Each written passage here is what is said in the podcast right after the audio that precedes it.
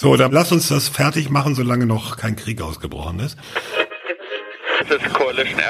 Wir führen keinen Krieg.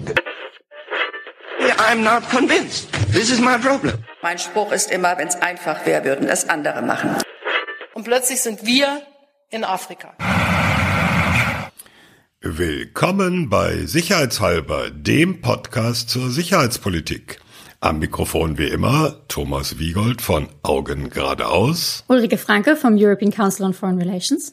Frank Sauer von der Uni BB in München. Und Carlo Masala, ebenfalls von der Universität der Bundeswehr in München. Wir zeichnen diese Folge auf am 17. Januar 2022. Und wir haben heute nur ein Thema und es hat mit der aktuellen Situation zu tun. Auch wir wissen nicht, was im Osten der Ukraine genau passiert auch wir wissen nicht, wie sich die Lage an der Ostflanke der NATO in den nächsten Tagen entwickeln wird. Und Panzer zählen werden wir hier heute nicht. Aber wir müssen reden über ein Thema, das mindestens genauso wichtig ist wie Truppenbewegungen. Was läuft da eigentlich mit Energie? Was läuft da mit Erdgas aus Russland? Geht's nur um rein wirtschaftliche Entwicklungen, wie manche behaupten? Oder hat es mittelbar, unmittelbar, direkt mit der politischen und militärischen Entwicklung zwischen Russland und dem Westen zu tun? Wir haben davon alle keine Ahnung, deswegen haben wir uns einen kompetenten Gast besorgt. Kirsten Westphal, eigentlich bei der Stiftung Wissenschaft und Politik für internationale Energiepolitik, die Fachfrau. Sie macht jetzt was anderes, das erklärt sie gleich auch. Hallo Kirsten. Hallo zusammen, herzlichen Dank für die Einladung. Gerne. Der Transparenz und Offenheit halber sagen wir natürlich, du bist zurzeit beurlaubt von der Stiftung Wissenschaft und Politik und machst was?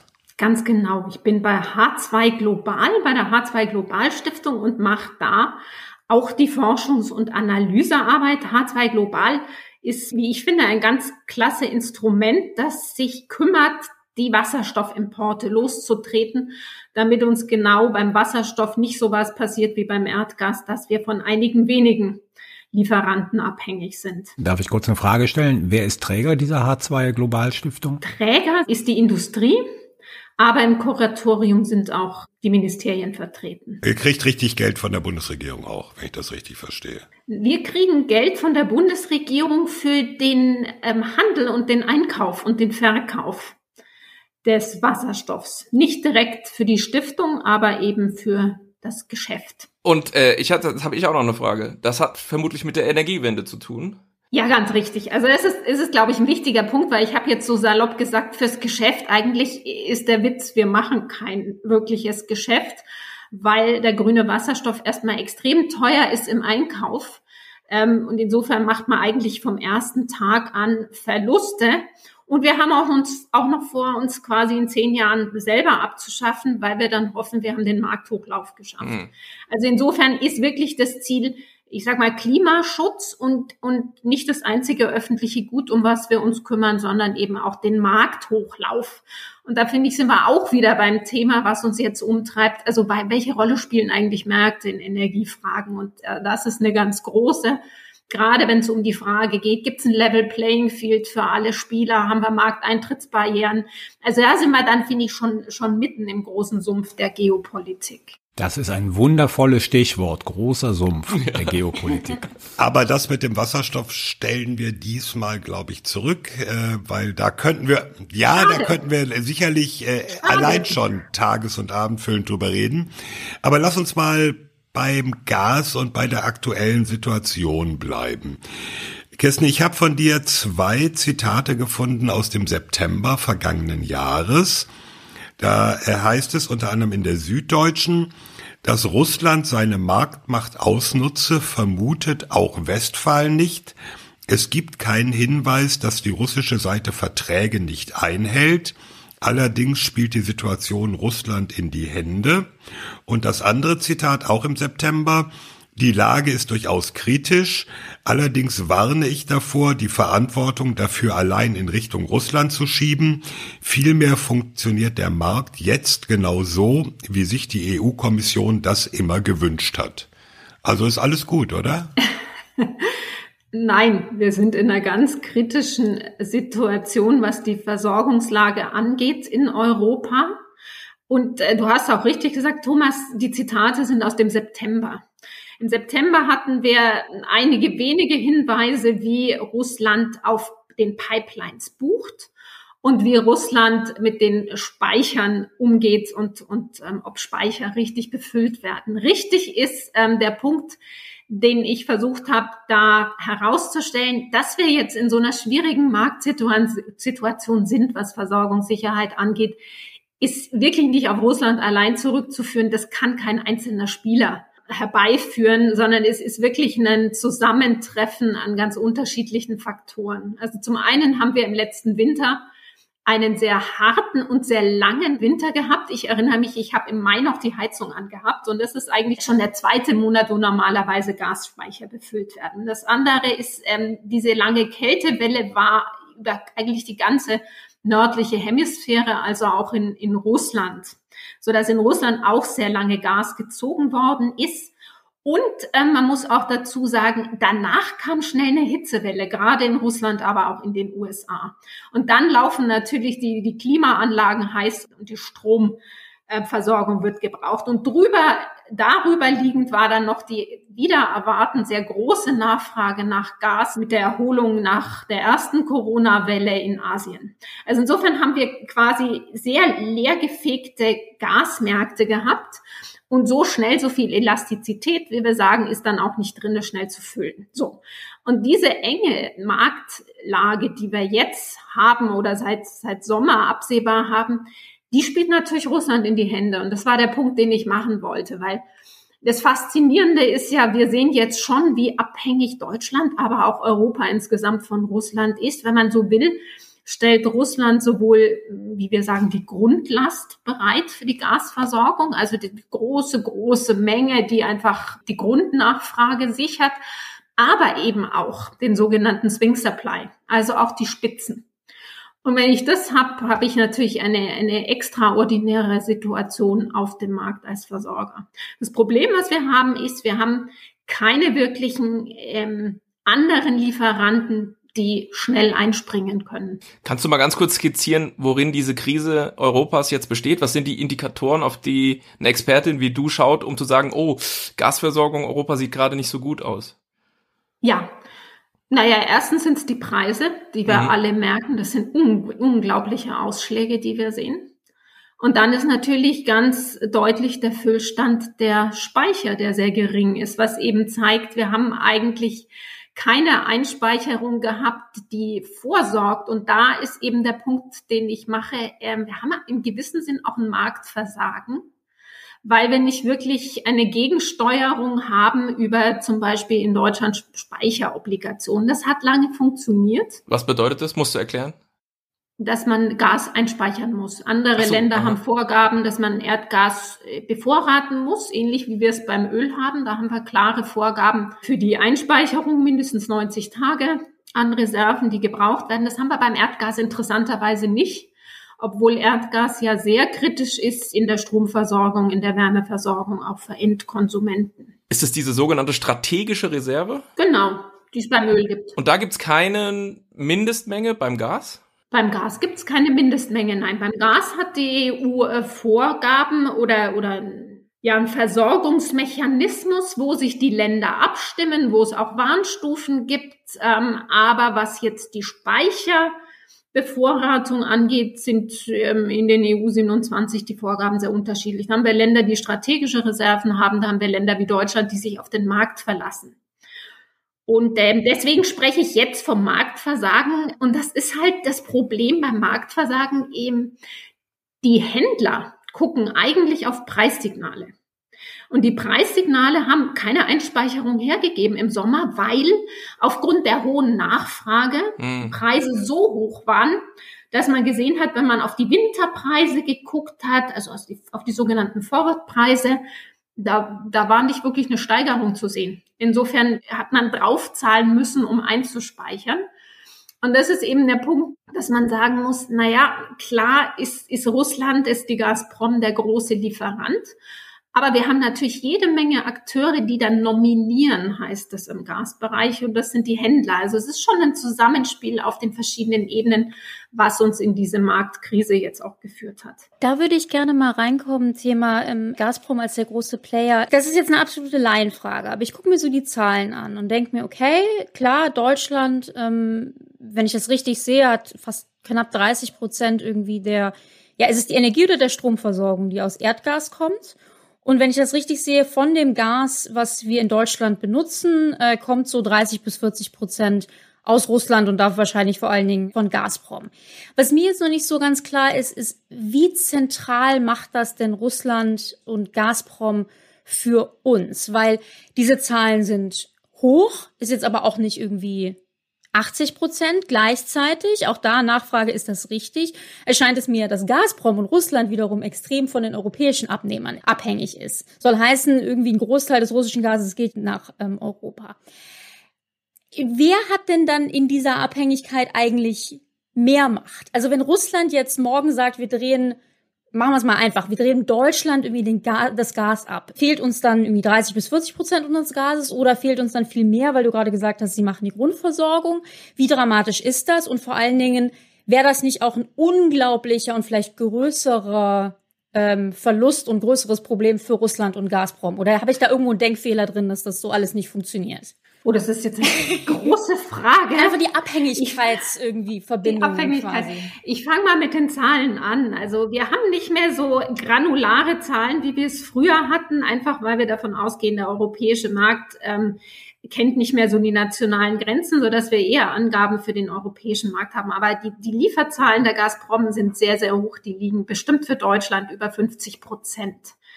Ähm, ich kann jetzt nicht aktuell sagen, es ist plus minus, aber es hängt einfach damit zusammen, dass zum Beispiel die Niederlande nicht mehr viel Gas fördern, weil die ja die Erdbeben zum Beispiel hatten bei dem großen Gasfeld in, in Gröningen, was ich sage immer die Mutter aller Gasfelder ist. Und das ist schon dramatisch, dass uns das wegfällt, weil wir da einfach auch einen Puffer im Gasmarkt in Europa haben, der rausfällt, mhm. weil wir ja auch überlegen müssen, jetzt im Winter, was ist denn schnell da, was kann man anzapfen? Und das war früher eben die eigene Produktion, die massiv runtergeht in Deutschland und in den Niederlanden aber eben auch die Speicher. So.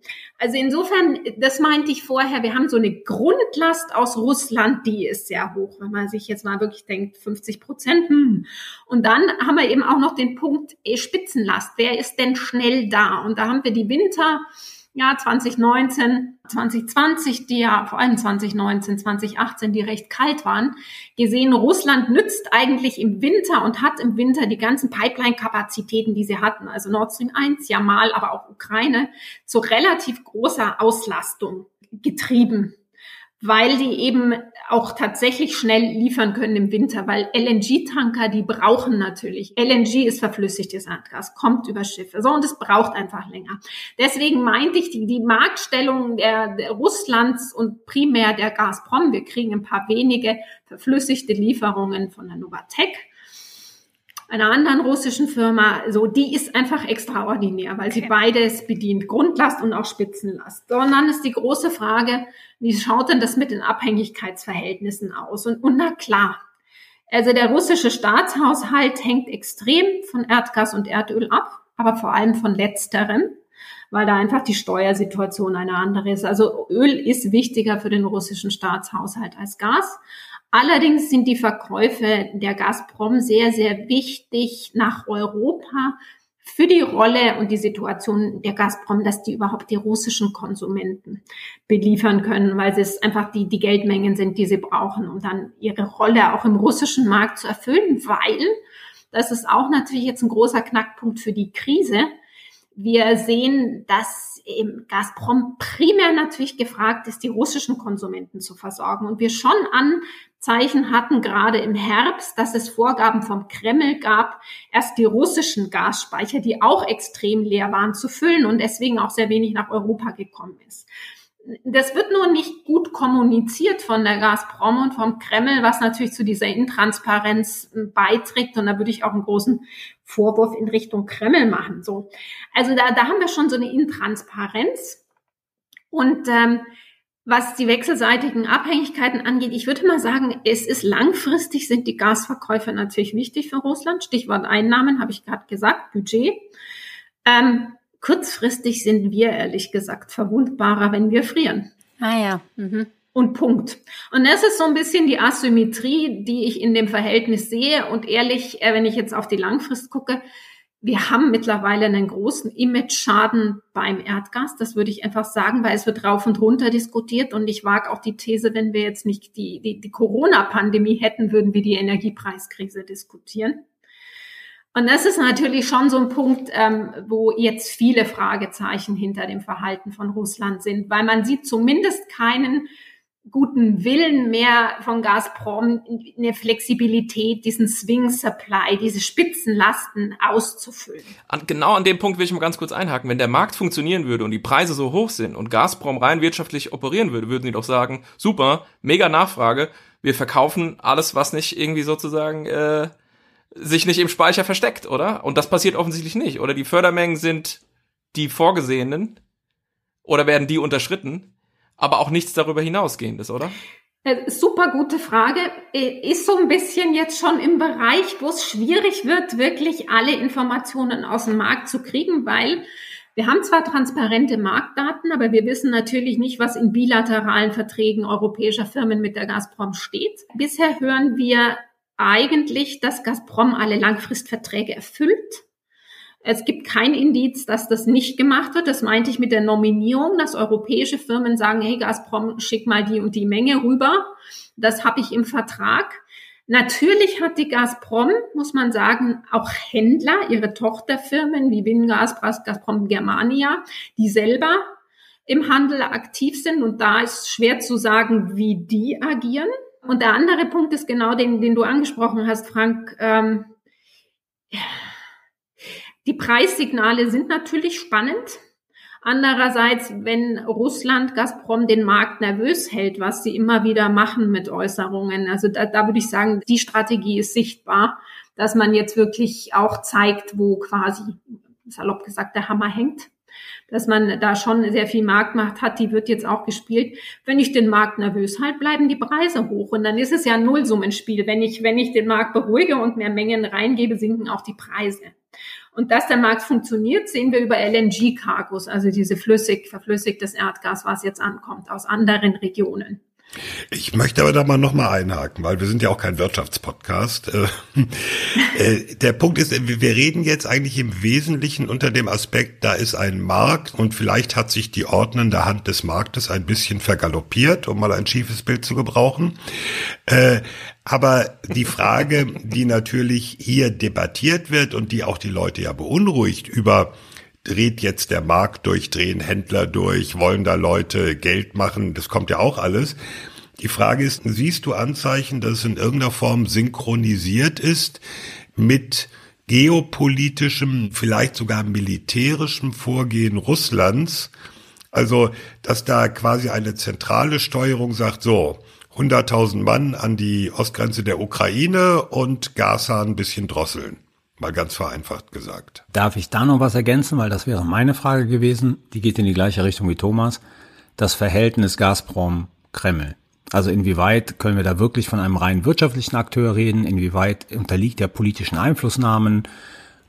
Diese ganzen Fragen und das knüpft natürlich, ähm, oder ich sag mal, das, das ist die Voraussetzung für Thomas Frage, inwieweit da Synchronisation stattfindet. Hm. Ich fange, glaube ich, mal bei der allgemeinen Einschätzung an. Gazprom ist kein normaler kommerzieller Konzern. Natürlich hat der Kreml großen Einfluss und nicht nur über die Vorgaben, dass Gazprom erst russische Speicher füllen muss und natürlich die russischen Konsumenten erfüllen muss. Also es gibt auch durchaus Gerüchte, dass zusätzliche Mengen vom Kreml dann auch nochmal abgenickt werden müssen. Aber da sage ich bewusst, sind Gerüchte sowas. Es ist ja Teil des Problems mit Russland, dass es nicht so transparent ist wie bei anderen Lieferanten und die auch wenig kommunizieren. Insofern hat man da sowieso schon eine Verschränkung, auch über die, die, die Anteilspakete. Aber ich würde auch ganz klar sagen, dass wir hier eine Koinzidenz, ein Zusammenfallen politischer und wirtschaftlicher Interessen haben. Es nutzt der Gazprom diese nervöse Marktsituation, die hohen Preise. Und es nützt natürlich dem Kreml jetzt nochmal da auch ein Druckpotenzial und eine Nervosität im politischen Bereich aufzubauen. Und ich habe vorhin gesagt, ähm, Gazprom hätte ja, Russland hätte ja einen guten Willen zeigen können und die Märkte beruhigen, also mehr einspeichern. Das ist ja gestartet worden Anfang Dezember, dass man nochmal eingespeichert hat.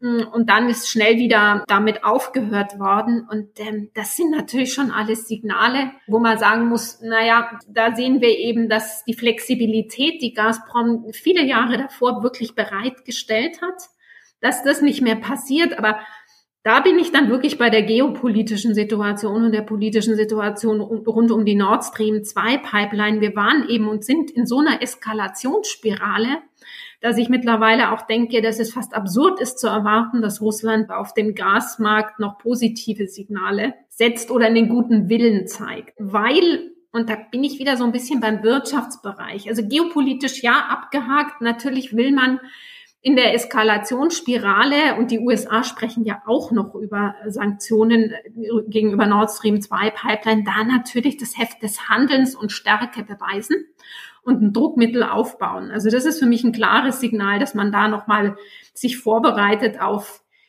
ja so eine Eskalation unter Umständen mit den USA. Aber man hat, glaube ich, gegenüber Europa auch nochmal ein, ein großes Signal im Auge, und das geht so auf Blick mit dem Gasmarkt, weil natürlich Europa in den Jahren, wo, wo der Markt, wie wir sagen, ein Käufermarkt war, also wo ein Übermaß, Überschuss an Gas verfügbar war nach der Schiefergas- und Schieferölrevolution in den USA, hatten wir Überschussmengen.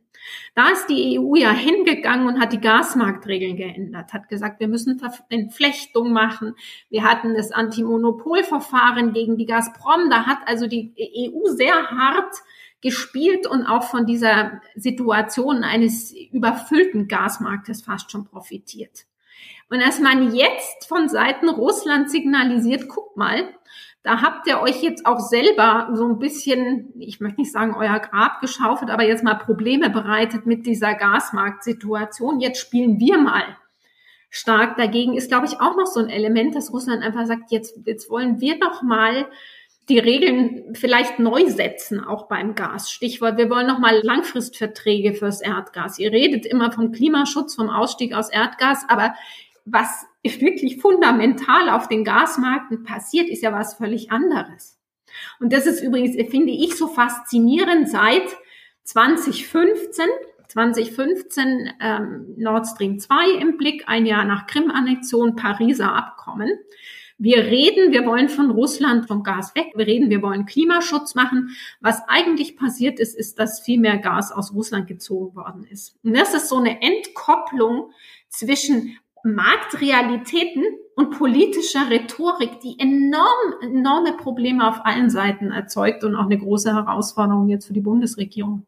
Ich würde total gerne gleich zu der Frage, was bedeutet eigentlich die Energiewende und wie, wie geopolitisch ist das eingehen.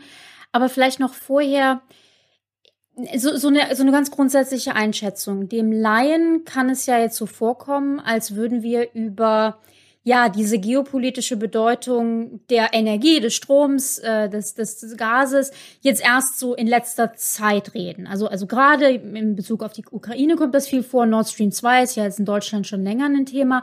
Mich würde interessieren, deiner Einschätzung nach, gab es einen ja, qualitativen Wandel im Sinne von ist Strom, Gas etc. tatsächlich viel geopolitischer geworden? Oder aber, und das wird ja auch manchmal angeführt, ähm, es gibt ja schon das Argument, Deutschland hatte ja schon mit der Sowjetunion irgendwie Gaspipelines und das war eben auch irgendwie geopolitisch und politisch gedacht. Also soll heißen, ist diese, diese Instrumentalisierung jetzt des, des Stromes, diese geopolitische Bedeutung, ist das Neues, das qualitativ anders? Reden wir da gerade nur drüber? Sind das Wellenbewegungen? Wie würdest du das einsortieren, inwieweit das möglich ist?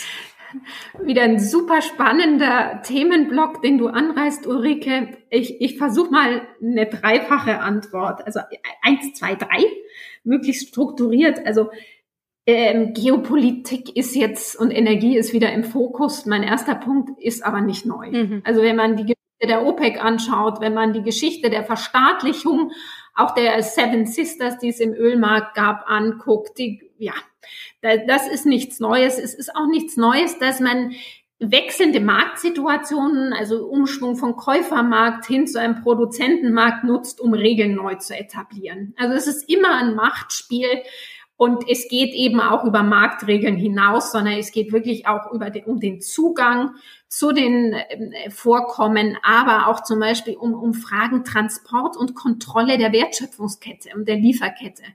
Also wie stark zum Beispiel die Produzenten die Lieferkette inkorporieren oder eben die großen internationalen Ölfirmen, die lange das Geschäft ja über die ganze, wie wir sagen, vertikal integrierte Wertschöpfungskette damals dominiert haben. Also das ist immer so ein, so ein Hin und Her an, an Macht und total faszinierend, das zu analysieren.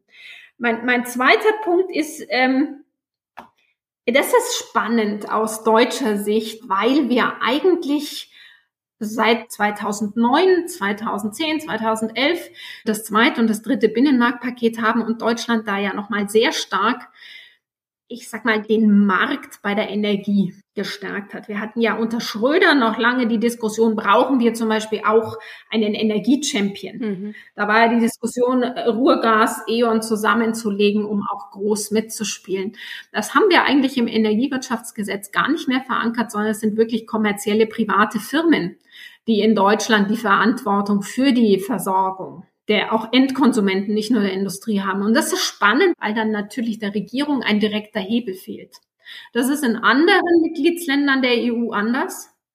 Ähm, aber ist eben spannend, ähm, weil mich das zu dem Punkt bringt, den du gemacht hast. Was ist denn der Unterschied zum, zu den Erdgasröhren, die es mit der Sowjetunion und zu Sowjetzeiten? Da hatten wir eigentlich ganz andere Strukturen, die viel stabiler waren weil wir große Firmen wie die Ruhrgas hatten, dahinter sozusagen noch die Deutschland AG mit ThyssenKrupp und so weiter, die hinter den Deals standen. Und auch in der, in der zweiten Phase 1990er eigentlich ja fast bilaterale Monopole, die uns ein bisschen auch natürlich in die große Abhängigkeit zu Russland geführt haben. Was wir jetzt haben, ist auf europäischer Seite und vor allem auf deutscher Seite eine sehr atomisierte Struktur von ganz vielen Händlern, die der einen großen Gazprom gegenüberstehen. Und das macht es natürlich auch nochmal politisch so interessant, weil man nicht direkt hebeln kann, was man umsetzen will. Und der dritte Punkt, den ich machen wollte, weil du hast Strom genannt. Also ich habe schon versucht zu sagen, ist keine neue Geschichte. Energie- und Geopolitik kennen wir aus dem Öl. Wir diskutieren jetzt in der EU ständig Erdgas. Der nächste kommende Thema wird aus meiner Sicht wirklich Strom. Mhm. Weil Stromnetze sind wir noch viel, viel stärker und näher am Endkonsumenten. Also wenn man da Cyberattacken, was auch immer fährt oder auch die ganze Konnektivitätsstrategie, ist viel, viel stärker und spannender nochmal beim Strom. Und dann sind wir im Thema der Energietransformation. Ich will mal eben noch eine technische Frage klären. Ich weiß nicht, ob das anderen äh, ZuhörerInnen auch so geht. Bei Reuters poppen dann immer so Meldungen hoch über Gasmarkt, Gaslieferungen. Und es gibt ja die Jamal-Pipeline, die hast du schon erwähnt die jetzt neulich, ich weiß nicht, ob immer noch, über einen recht langen Zeitraum auf einmal Gas, eigentlich was von Russland nach Europa gepumpt wurde, rückwärts gepumpt hat nach Polen. Also dass sich der Gasfluss umgedreht hat. Das habe ich nicht verstanden. Ihr auch nicht, gebt's doch zu. Nee, ich auch nicht. Also erstens ist das spannend, wenn man sich die Pipelines anguckt und wie das Buchungsverhalten der Gazprom ist. Das ist tatsächlich was, was uns über den Sommer und Herbst und jetzt Winter beschäftigt hat, weil das natürlich einen Hinweis gibt, wie welche Rolle spielt in dem Geschäftsgebaren die Ukraine, die Polenleitung und wie stark setzen sie auf Nord Stream 1 und Nord Stream 2. Und da ist der Punkt äh, wichtig, den ich angesprochen habe, schon mit Blick auf die EU und ihre Energiemarktregeln, die sie in der Position der Stärke vor, vor zehn Jahren umgesetzt haben. Wir haben auch eine Entflechtung bei den Leitungsbetrieben. Wir haben auch ein, ein neues Buchen der Kapazitäten. Das war früher alles Langfrist und quasi geregelt. Jetzt sind die Händler auch gefragt, die Leitungskapazitäten zu buchen kurzfristig. Und das ist auch der Punkt, wo eine Gazprom sich durchaus berechtigt auf den Punkt stellen kann und sagen kann, wieso, ich mache ja eigentlich, was die EU-Kommission wollte. Ihr wolltet genauso ein kurzfristiges Buchungsverhalten. Das ist es jetzt aber, was die EU auch so nervös macht. Das ist nämlich das Anzeichen, wo wir gesehen haben, Mensch, eine Gazprom bucht für Oktober auch noch keine großen Durchleitungskapazitäten, also wird weiterhin wenig Gas eingespeist. Das sind die, die Puzzlestücke, die man sich jetzt zusammenfügen muss.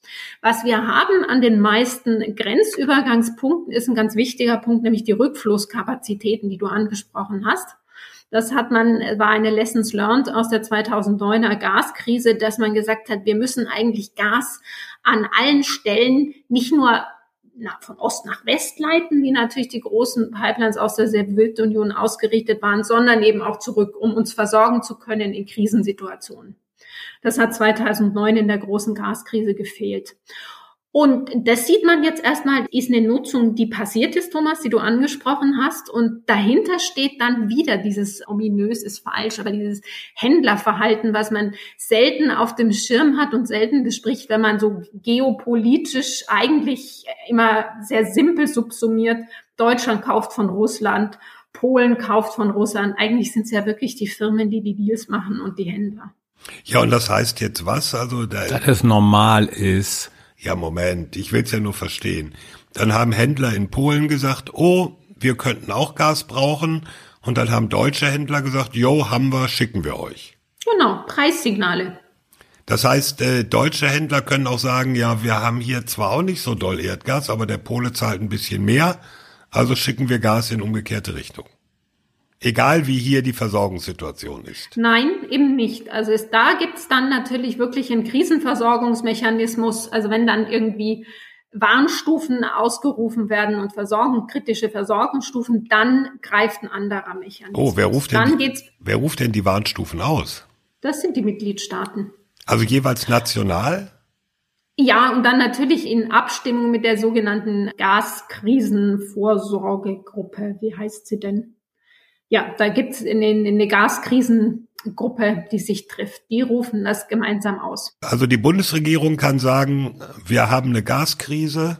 Und jetzt gelten andere Regeln? Ja, und das ist ganz wichtig, weil, weil man dann natürlich rangeht und sagt, ähm, man schaltet industrielle Konsumenten ab und die sogenannten geschützten Kunden, also die Endverbraucher, die das für die Heizungen brauchen, die sollen als letztes sicher versorgt werden. Mhm. Also eher schaltet man Industriebetriebe ab, anstatt eben die Leute auf dem Kalten sitzen zu lassen. Ja, also da sitzen dann Leute, weiß ich nicht, im Wirtschaftsministerium. Also ich will ja nur den Mechanismus verstehen. Äh, was, was muss denn dafür passieren, damit irgend, weiß ich nicht, Referatsleiter Wirtschaftsministerium oder der Wirtschaftsminister? Oh, die genaue Stufe kann ich okay. dir jetzt auch nicht sagen. Es spielt auch, glaube ich, für den Mechanismus keine so große Rolle, wer es dann letztendlich ausruft. Aber man guckt dann wirklich, wenn man eine Mangelsituation hat. Es geht nicht um die Preise, sondern es geht wirklich darum, dass man dann sagt, ähm, jetzt, jetzt können wir nicht mehr alle versorgen, jetzt können wir nicht mehr alle Verträge erfüllen, jetzt ruft man quasi eine, eine Krisenmechanismus aus. Wir sind ja noch nicht in einer wirklichen Mangelsituation. Wir haben, wir haben ja nur die großen, die hohen Preissignale. Wir wissen nur, es wird schwierig, über den Winter zu kommen, wenn der lang ist. Es ist ja jetzt immer noch eine Energiepreiskrise. Mhm. Ich frage nur deswegen, weil das wäre ja nun ein richtiges Alarmsignal, wenn die Bundesregierung sagen würde, so Mangelsituation. Das wäre ja auch ein politischer Indikator für ja. äh, the shit hits the fan sozusagen. Ja, ganz klar. Carlo. Ja, ich würde das Thema mal gerne auf ein ganz konkretes Projekt, das ja die meisten Zuhörer und Zuhörerinnen interessiert, äh, Nord Stream 2 lenken. Okay. Und zwar ist ja eines der Argumente derjenigen, die Gegner von Nord Stream 2 sind, also nicht nur in Deutschland, sondern auch in Europa, dass dieses Ding das Potenzial hat, und jetzt kommen wir wieder mit der Geopolitik, im Prinzip die Ukraine komplett abzuschneiden. Und dass letzten Endes diese Gasversorgung, die sich Deutschland sichert, zu Lasten potenziell der Ukraine geht, den Russen einen Hebel gegenüber der Ukraine in die Hand gibt, mit denen sie die Ukraine erpressen können. Weil die Ukraine kein Transitland mehr sein wird. Das genau, weil die Ukraine kein Transitland ist. Jetzt mal von der Geschichte würde ich ganz gerne wissen, ähm, wie kam es dazu, diese Pipeline so zu legen und so zu bauen, wie sie gebaut worden ist? Und zweitens, wie ist deine Einschätzung hinsichtlich A, der Intention, die dahinter stand und B, äh, hinsichtlich des realen Erpressungspotenzials, das diese Pipeline für die Russen in die Hand gibt gegenüber der Ukraine. Ukraine. Ich bin darauf hingewiesen worden, dass ich Ukraine sagen muss, weil ich es ansonsten immer falsch ausspreche. Also Nord Stream 2, ich glaube, wir lassen die Nord Stream 1 mal außen vor, weil die hat zwar auch schon Kritik hervorgerufen, ist aber eher durchaus auf einem Streckenverlauf, der auch mal ein, ein, ein europäisches Projekt war unter diesen Trans-European Networks. Nord Stream 2 hat einfach wirklich den Geburtsfehler oder das Geburtsproblem, dass es ein Jahr nach Krim-Annexion aus der Taufe gehoben worden ist und auch klar mit einem gewissen Lärm bei der Gazprom und beim Kreml begleitet worden ist, dass man wirklich die Ukraine umgehen möchte. Also es ist ganz klar auch eine Ukraine-Umgehungsleitung. Ähm, insofern war es ein sehr wichtiger Schritt von Merkel, dann zu sagen, Nord Stream 2 verbinden wir aber unbedingt mit einer Zusage ähm, von Seiten Russlands, den Ukraine-Transit weiter zu halten, weil der Punkt zu sagen, Nord Stream 2 hilft der europäischen Energieversorgung, den kann man machen, aber nur, wenn die Ukraine-Leitung bleibt, weil nur dann haben wir eine gewisse Diversifizierung. So, also das ist, glaube ich, ganz wichtig zu sagen. Ähm, man kann den Punkt setzen, dass Nord Stream 2 ähm, mehr Kapazitäten schafft, unter Umständen auch nochmal mehr Diversifizierung, Fragezeichen, aber nur, wenn der Ukraine-Korridor bleibt. Ähm, die, die Ratio dahinter ist natürlich quasi, wenn Sie als Firma gucken, wie kriege ich meine sichersten Bezüge, dann gucken Sie ins Textbuch und da hören Sie eine Pipeline, die durch, oder du, eine Pipeline, die durch viele Transitländer geht, ist schlecht. Weil da habe ich mehr Köche, die da mitmachen und da habe ich Störfaktoren. Deswegen spricht immer nach Textbuchqualität so viel äh, für eine Offshore-Pipeline durchs Meer und am besten noch die den direkten Produzenten mit dem größten Markt, dem Abnehmermarkt verbindet.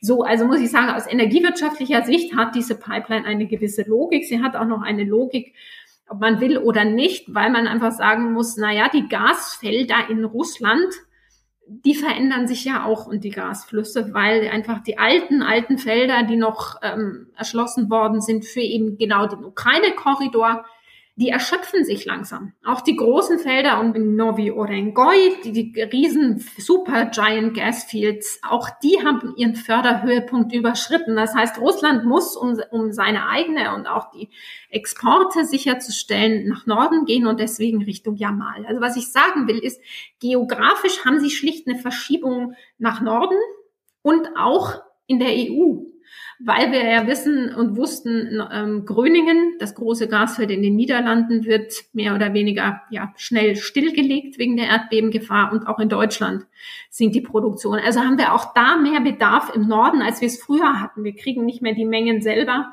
sondern wir müssen die ersetzen. Und das ist so die energiewirtschaftliche Logik auf den Punkt gebracht hinter der Nord Stream 2 ähm, Pipeline. Geopolitisch natürlich ein großes Problem weil das die Ukraine einmal durch den Ausfall der Transitgebühren schwächt. Und zum anderen, was ich die größere Frage letztendlich fand, ist ähm, die Frage, die wir auch 2009 schon gesehen haben, wie viel Mengen braucht die Ukraine eigentlich an Gas? Durchleitung, um ihr eigenes Netz stabil zu halten. Weil man braucht ja in einem Gasnetz einen gewissen Gasdruck. Und deswegen brauchen die also die Mengen, die aus dem Osten, aus Russland kommen, nicht nur um im Westen ausspeisen zu können, sondern das eigene Land zu versorgen. Das war immer so, so eine Frage, wo man schon gesagt hat, naja, so 40 Milliarden Kubikmeter wird das schon brauchen. Jetzt kommt der andere Knackpunkt, dass die Ukrainer natürlich sehr, sehr hohe weitere Zusicherungen an Gas durch Leitungen fordern, was irgendwie nicht mehr so ganz passt mit der, dem Plan der Europäer, die Energietransformation zu starten und aus fossilem Gas auszusteigen. Es werden auch nicht mehr die Langfristverträge gemacht mit Russland. Die lässt man auslaufen. Man wollte ja auch länger flexibel bleiben. Und dann ist natürlich jetzt für die Ukraine nicht nur das große Problem, und das ist der letzte Satz, den ich zu dem Punkt erstmal mache, gar nicht so stark die Nord Stream 2 ist das Problem, sondern die Turk Stream,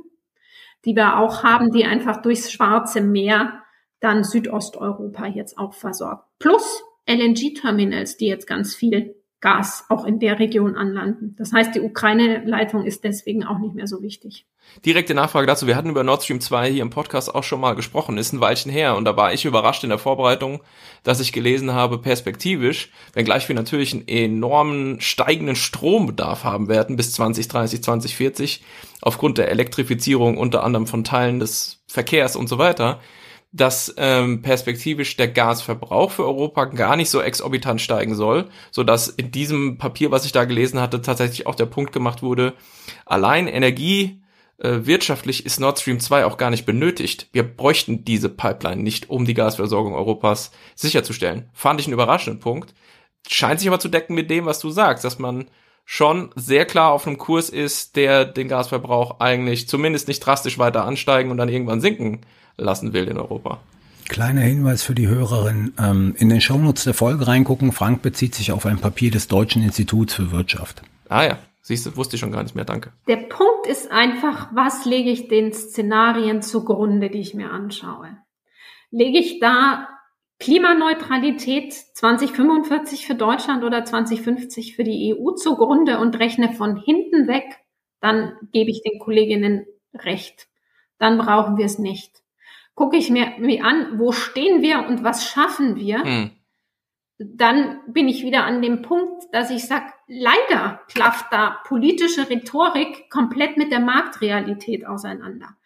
Also da würde ich immer empfehlen, einfach mal gucken, was hat denn die Nord Stream 2 AG selber eingereicht an Szenarien. Und da muss man leider, ich bin darüber auch überhaupt nicht glücklich aus Klimasicht und auch aus Versorgungssicherheitssicht, aber da liegen wir leider in jedem Jahr, sogar im Corona-Jahr, über den ähm, Gasmengen, die da unterlegt waren in den ähm, Unterlagen für die Baugenehmigung. Also was ich sagen will, und das war ein Trendszenario, ja. Und noch vor quasi äh, eingereicht 2015, glaube ich auch, hm. 2016, also noch vor dem Bundesverfassungsgerichtsbeschluss im letzten Jahr, aber wir, wir, wir liegen schlicht einfach drüber. Wir schaffen es nicht so schnell, ähm, die Erneuerbaren auszubauen. Wir haben das große Thema beim hm. Erdgasgebäudesektor, wo wir Effizienzraten eben dann unterlegt haben in den Klimaszenarien, die ganz schwer zu erreichen sind, weil sie die privaten Häuslebauer alle mitnehmen müssen. Und dann kommt wirklich rein, dass wir natürlich auch Lieferketten-Schwierigkeiten haben. Wir haben Fachkräftemangel. Also versuchen Sie jetzt mal wirklich einen Energieberater zu kriegen. Das ist alles total schwierig. Ja. Aber ich meine, es zeigt, dass im Prinzip ein gedämmtes Haus mit einer PV-Anlage auf dem Dach eine geopolitische Implikation hat. Oh, sicher, super. Na klar. Ja, das muss die Leute einfach verstehen mal, auch in Deutschland so langsam. Der strategische Häuslebauer. Der ja, strategische, strategische Häuslebauer, der sollte sich jetzt, also ich meine, wer jetzt in die Zeitung guckt und informiert ist, der wird sich ehrlich gesagt nicht mehr für eine Gasleit, äh, Gasheizung entscheiden. Und das ist genau der Punkt. Also ich glaube, der Image-Schaden ist, ist riesengroß fürs Erdgas jetzt schon. Das Private ist geopolitisch. Sehr schön. ähm, du hattest jetzt mit dem Stichwort europäische Energiewende oder auch European Green Deal ja was ganz Wichtiges angesprochen, ähm, nämlich eben, dass wir in Europa und ja auch in den europäischen Nationalstaaten eben diese Anstrengungen haben, seit einigen Jahren ja grüner zu werden und eben weniger abhängig zu werden von fossilen Brennstoffen. Was mich interessieren würde, es sind letztendlich drei Fragen, aber sie hängen alle zusammen. Deswegen das erste, inwieweit wird genau diese Energiewende tatsächlich in Europa eigentlich europäisch gedacht oder wie viel ist da national? Zweitens, inwieweit wird sie geopolitisch gedacht? Also ist der Green Deal, äh, geht es da eigentlich vor allen Dingen eben um Energie oder ist den relevanten Leuten da auch klar, was für geopolitische Auswirkungen das hat. Und damit verbunden Frage Nummer drei. Wie viel Sorgen macht sich denn zum Beispiel Russland, ob ja der europäischen Green Deal Pläne? Weil man muss ja schon sagen, wir hatten eben die Abhängigkeiten dargestellt. Du hast ja sehr schön gesagt, okay, vielleicht ist die Abhängigkeit bei uns eigentlich größer, weil wir frieren und die Russen verlieren in Klammern nur Geld. Aber wenn sich das jetzt wirklich ändert und am Ende die Europäer kein Gas mehr kaufen, 2045, sind die Russen da, sind die Russen da panisch oder, ähm, oder nicht so? Also erstens ist es nochmal eine schöne Verbindung zu dem vorherigen Komplex, den auch Frank gefragt hatte. Also ich glaube ja, dass wir erstmal nochmal in der Übergangsphase mehr Gas brauchen, weil wir die Kohlekraftwerke abschalten, jetzt dann die letzten zwei Atomkraftwerke Ende des Jahres. Also Flexibilität kommt dann aus dem Gas und wahrscheinlich auch in der Industrie, wenn man die Stahlindustrie anschaut und, und die kohlebefeuerten Öfen, dann ist der Übergang erstmal wirklich übers Gas. Also wenn wir da nicht ganz schnell Erneuerbare ausbauen und die Gebäude isolieren, dann brauchen wir erstmal mehr Gas. Das kann dann schnell wieder runtergehen. Das macht es aber auch kommerziell einfach unglaublich schwierig. Was will ich jetzt noch an Kapazitäten aufbauen oder reichen die? Und dann deine Frage, äh, Energiewende europäisch. Ja, ich, ich glaube, sie kann gar nicht europäisch genug sein, ehrlich gesagt. Wenn wir es nicht schaffen, den europäischen Markt und die Marktmacht Europas zu hebeln, über eine Stromunion, über eine Wasserstoffunion, dann werden wir das Nachsehen haben, weil ich immer noch nicht genau weiß und schwer einschätzen kann, wie machen denn die anderen großen Player mit beim Pariser Abkommen. Wir befinden uns ja in einem enormen geoökonomischen Wettbewerb. Da geht es ja auch um sehr kurzfristige Vorteile, welche Technologien sich durchsetzen. Und ja, es stimmt, innovative Technologien sind natürlich wichtig, dass wir als Europäer dann mal Leitmärkte definieren können, Technologieführerschaft auch wiedergewinnen. Stichwort Solarpanel und die nicht nach China wandern lassen. Aber es geht halt auch wirklich um Maschinenbau, Fertigungsindustrie, Stahlindustrie. Und wenn wir es da nicht schaffen, sehr schnell in ausreichendem Maße auch günstige grüne Moleküle, grüne Elektronen herzubringen, dann werden wir auch Kipppunkte sehen, dass die Industrie abwandert. Also insofern meine ich wirklich, wir müssen es schaffen, als Europa uns zu etablieren. Und deswegen ist es ein enorm geoökonomisches Projekt, auch geotechnologisch schaffen wir es, die Technologien zu setzen. Und geopolitisch sowieso, das hat ja Ursula von der Leyen auch sehr deutlich gesagt. Sie hat ja gesagt, hat ja gesagt, wir wollen ein klimaneutrales Europa, nicht EU, bis 2050. Also äh, da ist ihr schon bewusst, dass man dann auch in der Diplomatie möglichst alle Spieler mitnehmen muss. Und es haben zwar alle ihre Klimaziele formuliert, aber da liegen ja Welten dazwischen, wenn man ehrlich ist. Klimaneutralität ist ja was anderes als CO2-Neutralität. Ob ich die 2050 erreichen will oder 2070 wie Indien, das ist, also 20 Jahre ist schon viel. Das sind zwei Generationen. Also das finde ich wichtig. Und Russland haben, haben jetzt die großen fossilen Lieferanten Angst? Ja, ich glaube schon. Die, die überlegen sich schon, was machen wir mit unserem Geschäftsmodell? Und Stahlhersteller in Russland schauen sich die Taxonomie sehr genau an. Da laufen intensive Diskussionen. Es gibt auch Stahlhersteller in, in, in Russland, die sich schon um Herstellung von grünem Stahl kümmern. Also da passiert was. Der Knackpunkt ist nur bei jetzt den großen, relativ wirtschaftlich potenten fossilen Lieferanten, da würde ich sagen, die machen alles. Auch die Saudis machen alles. Die werden Öl und Gas sehr günstig, Stichwort grünes Paradox von Werner Sinn, wahrscheinlich günstig nach Asien liefern und da wird es dann für Europa eben schwierig, wenn wir umbauen wollen und die anderen noch Zugang zu günstiger fossiler Energie haben. Die werden die nach Asien liefern und, und uns versuchen, mit, mit grüner Energie zu beliefern. Aber das wird so das, das Energie, Gefüge oder die Energielandkarte, die ich sehe. Wir stellen uns immer vor, dass dann der Cut bei den Fossilen mit uns gleichzeitig kommt. Das halte ich für eine Illusion. Ich möchte mal noch ein Stück runterzoomen auf zwei praktische Fragen. Zum einen, äh, wir haben ja die Unruhen in Kasachstan gesehen in den vergangenen Wochen. Die waren vielleicht nicht nur, wie man inzwischen weiß, aber mit ausgelöst durch steigende Gaspreise. Ist das ein Problem, was, ich sag mal, von Russland aus nicht nur Richtung Westen sich ausbreitet, sondern auch Richtung Osten, Zentralasien? Oder ist das eine ganz andere Entwicklung? Also wenn du es kurz einordnen könntest. Und über einen Punkt bin ich ja noch gestolpert. Die USA sind äh, ganz guter Importeur von russischem Öl. Auf der einen Seite also die USA, die sagen, äh, Europäer kauft kein Gas beim Russen, aber Öl kaufen wir schon gerne da.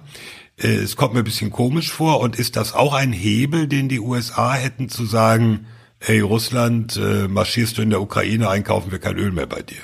Genau, würde ich auch sagen. Habe ich auch schon geschrieben. Das ist ja so ein bisschen, das, wenn ich so sagen darf, Bigotte der US-Politik gewesen in den letzten Jahren mit den Sanktionen. Da war natürlich die Bürde wirklich sehr, sehr stark auf den Europäern. Und ähm, mit enormen Auswirkungen, auch weil die US-Sanktionen die Grauzonen für europäische internationale Öl- und Gasenergiefirmen insgesamt sehr erhöht haben. Also wir reden ja auch über Fragen Stromtechnologie, wir reden auch letztendlich über neue, da sind ja die, die Grenzen sehr, sehr fließend. Also das hat schon den europäischen Energiefirmen sehr geschadet und weil wir bei der Geopolitik ja auch sind, dann tatsächlich nahöstliche, saudische kuwaitische oder vor allem Vereinigte Arabische Emiratsfirmen und letztendlich auch chinesische Staatsfirmen begünstigt. Die sind in Russland rein, auch indische Firmen. Also ja, dieses Nachspiel auf, auf, auf der Wirtschaftsebene zwischen USA und EU war sehr sichtbar, vor allem zu Trump-Zeiten, das würde ich auch sagen, ja. Ja, aber ist das jetzt ein Hebel, den die USA auch noch hätten, zu sagen? Na klar. Ja. Ja. Mhm. Den Hebel haben die USA. Gut, und, und die letzte Frage noch Kasachstan und dann sollten wir auch langsam, glaube ich, zum Schluss kommen. Das finde ich ein ganz ähm, wichtiges Fanal, was wir jetzt näher an Europa sehen und was auch Teil der Diskussionen um die Geopolitik der Energiewende ist. Wir werden gerade rund um Europa in der Nachbarschaft sehen, dass in Anführungszeichen stabile Länder, stabile Regime wanken und dass wir da wesentlich mehr Instabilitäten haben, wenn eben Gesellschaftsverträge um die Ohren fliegen, wenn die Länder oder die Regierung nicht mehr günstige Energie für die Bevölkerung bereitstellen. Ich schaue mit großer Sorge nach Algerien, Richtung Nordafrika. Da haben wir noch mal eine ganz andere Verschränkung mit Themen wie Migration, Sicherheitsfragen. Ägypten ist ein Thema zu nennen. Wir haben es schon gesehen in Venezuela, was das heißt wenn Energiepreise hochgehen, Nigeria, Angola, das sind die Länder, die man nennen kann, Aserbaidschan, Kasachstan. Also das sind so die Themen. Wir reden immer bei den großen fossilen Produzenten, die dann von der Energietransformation getroffen sind, von, von den Saudis und den Russen. Wie gesagt, die werden den langen Atem haben. Die haben relativ günstige Förderung. Problem ist es bei den kleinen Ländern, die wirklich ähm, hohe Produktionskosten haben und, und große junge Bevölkerungen. Als Ergänzung ganz kurz. Gestern hat die russische Regierung, glaube ich, ähm, einen Tweet abgesetzt, da ging es um Marokko. Also im Prinzip die Gaskrise in Marokko sei nicht die Schuld der Russen, sondern sei die Schuld der Marokkaner. Also weil du in der Aufzählung Marokko nicht erwähnt hast. In, der, in Marokko scheint das wohl gerade auch sehr äh, problematisch zu sein. Nee, Carlo, klar. Also das denke ich auch. Ich meine, wie gesagt, wenn, wenn wir nicht Corona hätten, würden wir jetzt über eine Energiepreiskrise reden, weil da kommt ganz viel als Rattenschwanz nach. Das hat Auswirkungen auf, auf Agrarpreise, auf Lebensmittelpreise, das sehen wir jetzt schon. Düngemittelproduktion, die einfach eingestellt wird, weil, weil Gas zu teuer ist. Stichwort Marokko, da geht's ja auch gerade um, um Düngerproduktion, Ammoniak und so weiter.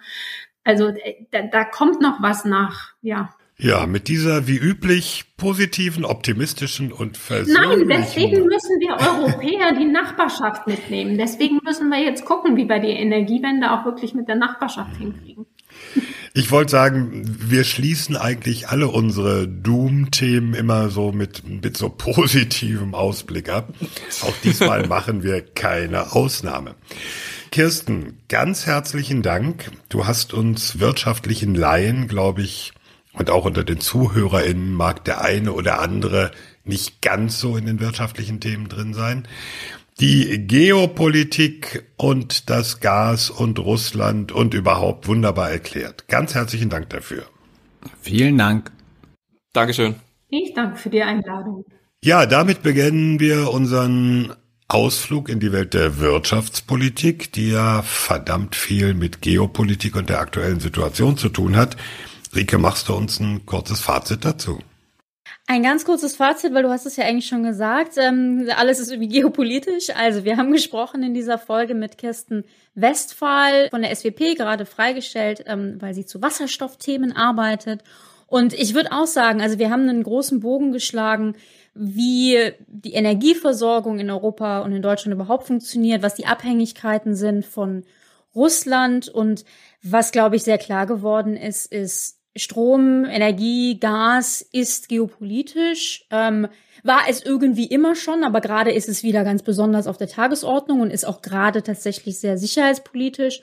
Und was ich auch nochmal schön fand, war dieser Hinweis darauf, dass durch diese Tatsache, ja, fast das Private geopolitisch wird, ne? Wie, wie ich glaube, als Frank sagte, ist so schön, das gut gedämmte Haus mit irgendwie der richtigen Heizung ist jetzt auch schon ein, ein geopolitischer Faktor. Ähm, also da sind wir alle irgendwie gefragt. Ähm, das fand ich sehr spannend. Architectural War.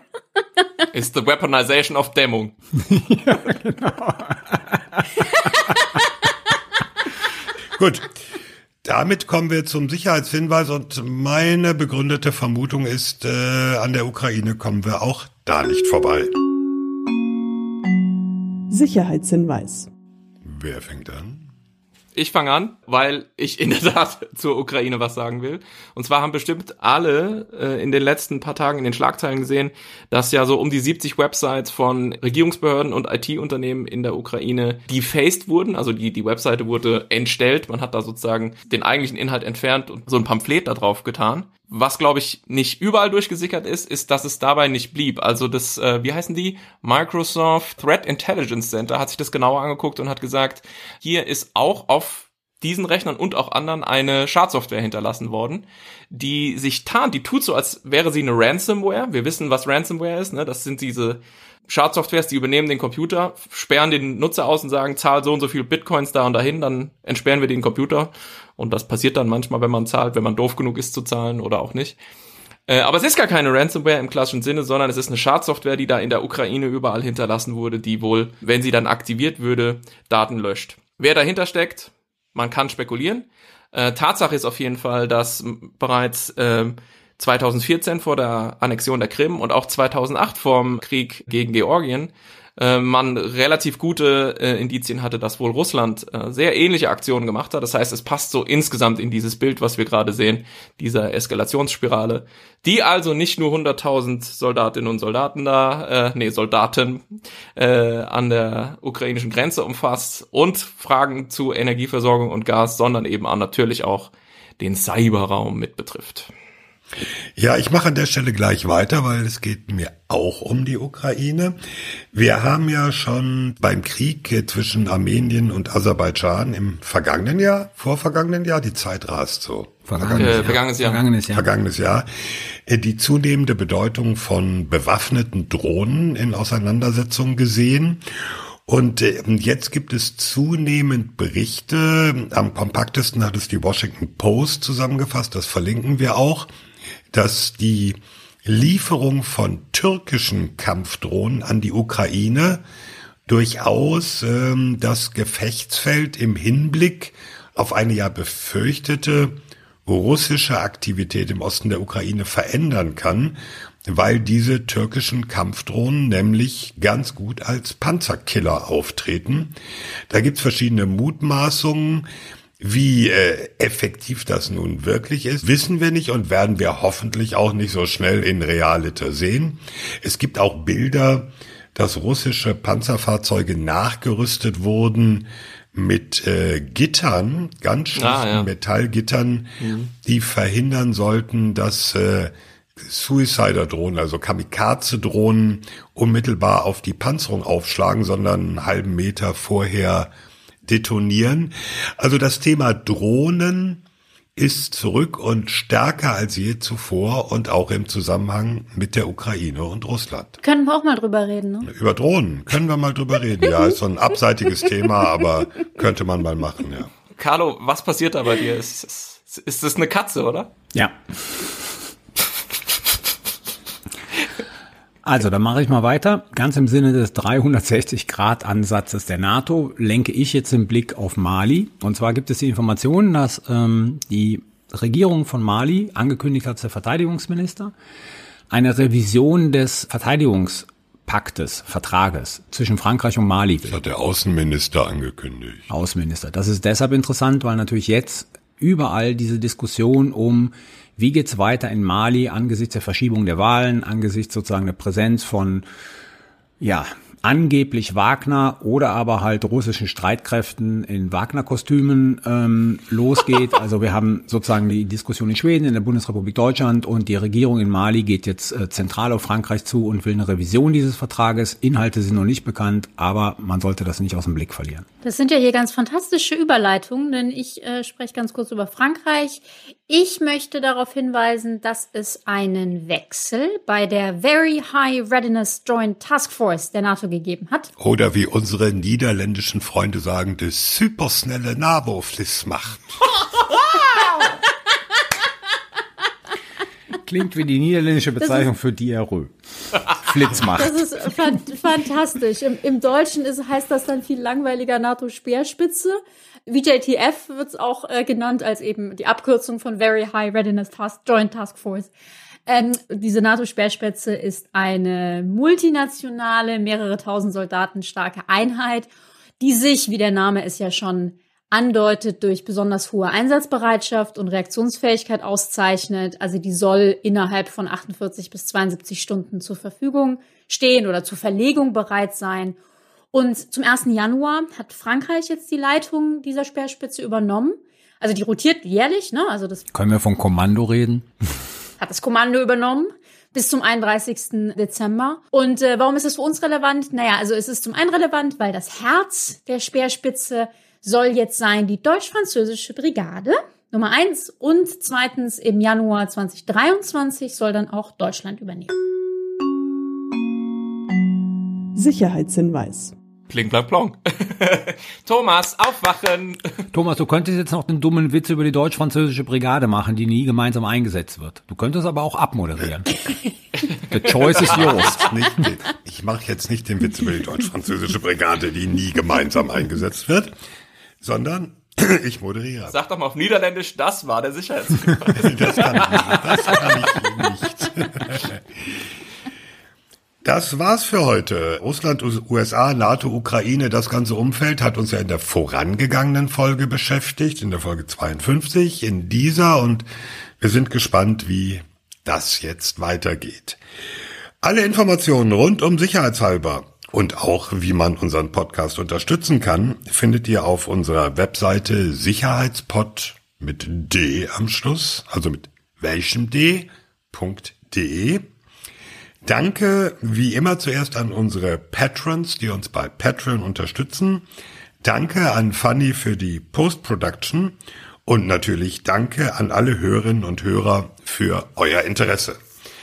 Schenkt uns gern, es war doch gerade Weihnachten, nachträgliches Weihnachtsgeschenk, fünf Sterne und nette Bewertungen, zum Beispiel bei Apple Podcast. Die nächste, die 54. Episode, nehmen wir auf am 11. Februar. Bis dahin kann viel passieren. Bis dahin werden wir, das sagen wir übrigens seit zwei Jahren, ne? Maske tragen, passt auf mhm. euch auf, passt auf andere auf, sagen wir immer noch. Ja. Äh, wollen wir es mal abändern und sagen, setzt mal eine FFP2-Maske auf, weil das ist jetzt der Sehr Standard. Ähm, ich wohne ja in dem Berliner Bezirk, der bundesweit die höchste Inzidenz hat im Moment. Glückwunsch. Ja. Schön, ja. Thomas, aber du kannst nie, nie, nie mit London mitstinken. Ja, das auch wieder mal. aber ihr habt doch seit so heute Durchseuchungsstrategie. Ja, ja, es gibt ja so Wettbewerbe, an denen möchte man eigentlich gar nicht Richtig. teilnehmen. Ja, also, bis dahin, passt auf euch auf, bleibt gesund, bis zum nächsten Mal. Tschüss sagen Thomas Wiegold auf Twitter at Thomas Wiegold. Ulrike Franke auf Twitter at Rike Franke. Frank Sauer auf Twitter, at Dr. Frank Sauer. Und Carlo Masala auf Twitter, at Carlo Masala 1. Tschüss. Ciao. Bye, bye. Ciao.